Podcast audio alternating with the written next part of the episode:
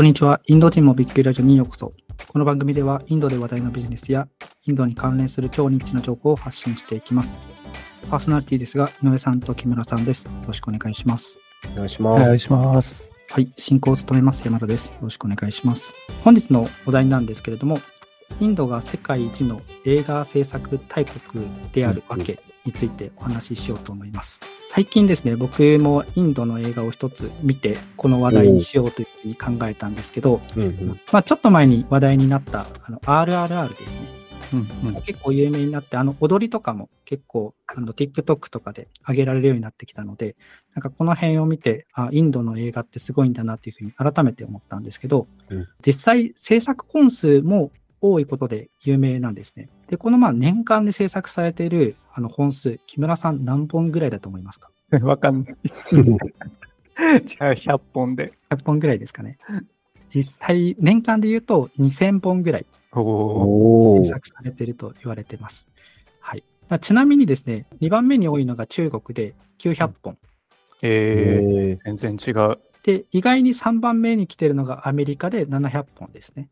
うんで、4番目に多いのが、あの、実は日本の600本っていうふうに言われているあ、ので。そうなんですね。なので、うん意外に日本も多く作っていて、まあ、アメリカがその3番目なんだってのはちょっと意外だったんですけど、うん。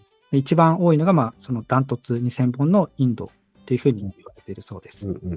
で、インドでまあ映画がそもそも普及している背景として、まあ諸説あるんですけど、家庭でのまあテレビ普及率が低いところが一個あるみたいでして、ああ、なるほど。主要な娯楽の一つとして映画がインドの国民には愛されてきてるってことがあるみたいです。うんうんあとは、あの、インドだと、その200言語を超えるあの多言語国家でもあるので、言語が異なる映画を制作する必要があるってことも一個理由にあるそうです。はなので、まあ、ヒンディー語だったり、あの英語だったりって、まあ、いろんな国の言葉を制作するから、まあ、本数が必然的にまあ増えるっていうのが一個理由みたいですね。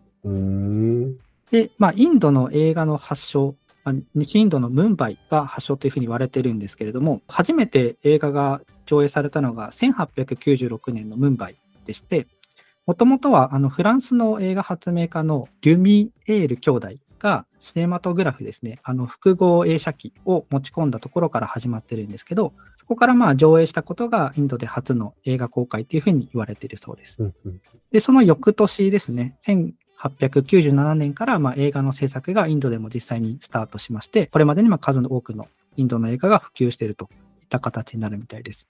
で、まあ現在で言うと、あの映画制作会社の数、だいたい400社ぐらいいるみたいなので、まあ世界的に見てもかなり生産体制っていうのが整っているのがインドになるみたいです。で、その理由として、まあ何個かあるらしいんですけど、撮影スタジオの立地の良さとか、あとは土地の安さ、あとは資金の調達のしやすさとか、こういったところから一応インドの映画の制作するまあ環境っていうのが整っているところが結構特徴的みたいです。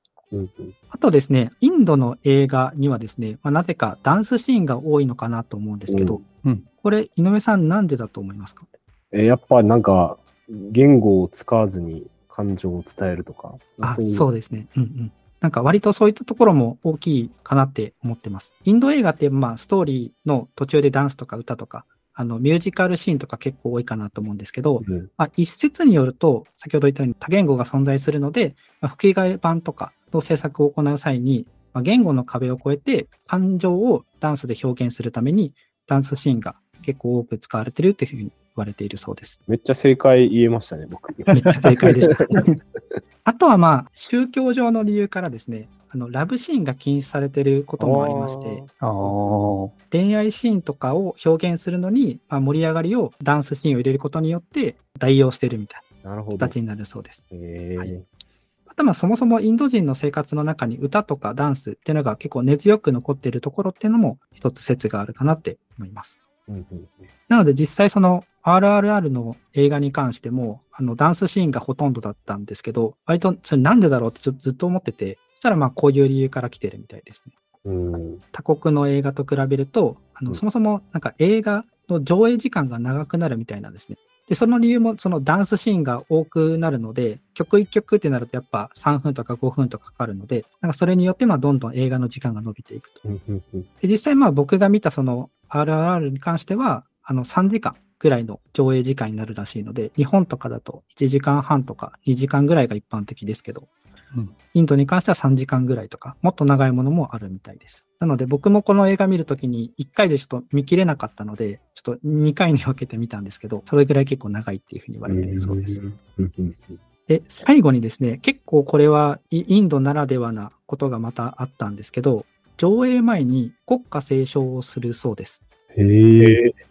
ちょっとへあの、なんかサッカーの試合とかそんな感じのイメージを僕はしてしまったんですけど、なんか国歌が流れるのは大体まあ52秒間ぐらいなんですけど、うん必ず全員起立した状態で歌うと、なんか義務付けられてるみたいです。へで、でこれはまあ、なんかインドの国家にまあ敬意を示すために行っていることらしいんですけど、うんなのでこれは必ず流さないといけないみたいです。へえ。え。すごいな。そうですね。ちょっとに日本の国歌が流れ始めて誰もなんか聞かないような気がするんですけど、インドとかだと結構もうこれが決まりになってるみたいですね。へえ。あなんか本当に全然意味わかんないですね。うん。なんか意外ですよね。独裁国家とかでやりそうなことをねやな。中国中国とかうん。北朝鮮とかね。うん。うん。そうですね。で、なんか、まあ、実際にその過去2016年とかだと、その映画館で国歌斉唱の時に起立しなかった人がまあいたんですよ。うん。で、それがまあ、あの、インド人の男女12名がですね、あの、地元警察に逮捕されたっていうへあのえ事件もあるみたいなので、それほどかなりじゅ重要なことらしいです。ええ。なんえ？なんなんやろうな。それ。ちょっとすみません、理由までは僕も調べきれなかったん。ですけど、怖っ。そういったことがあるみたいなので、あの、もしインドで映画を見る際は、あの気をつけていただいたらと日本人恥ずかしがって立たへんとかありそうっすよね。ありそうですね。確かに。さそしたすがにら逮捕。さすがにちょっと外国人とか捕まることなさそうな気もしますけど、うん。まあ、あの実際に過去捕まってる例とかもあるので、気をつけていただけたらと怖いですね。へえ。思います。ということで、本日はですね、インドが世界一の映画制作大国であるわけについてお伝えしてきました。井上さんいかがでしょうか？いや、ちょっと映画館逮捕事件が今回衝撃すぎて、うんいや、みんな気をつけない。まあ、ね、知らない人の方が多い気する気をつけないといけないですね。そうですね。まあ、なんか、そもそもは義務付けられてるので、まあ、知っておけば大丈夫なんですけど、知らなかったときちょっと怖いなって思いますけど、そそもそも歌えないですもんね。歌え、歌えないですね。だからもうた立たないといけないって感じですかね。うん。